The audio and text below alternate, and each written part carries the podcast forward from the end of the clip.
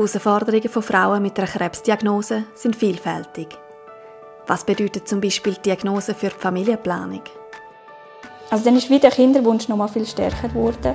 Ich habe immer gewusst, dass ich ein Kind habe.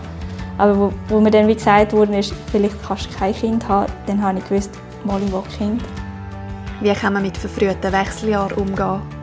Ich glaube, es ist eine grosse Herausforderung, wenn man mit Mitte 30 oder Anfang 40 in den Wechseljahren ist und die Beschwerden hat, die sonst Frauen zwischen 50 und 60 haben.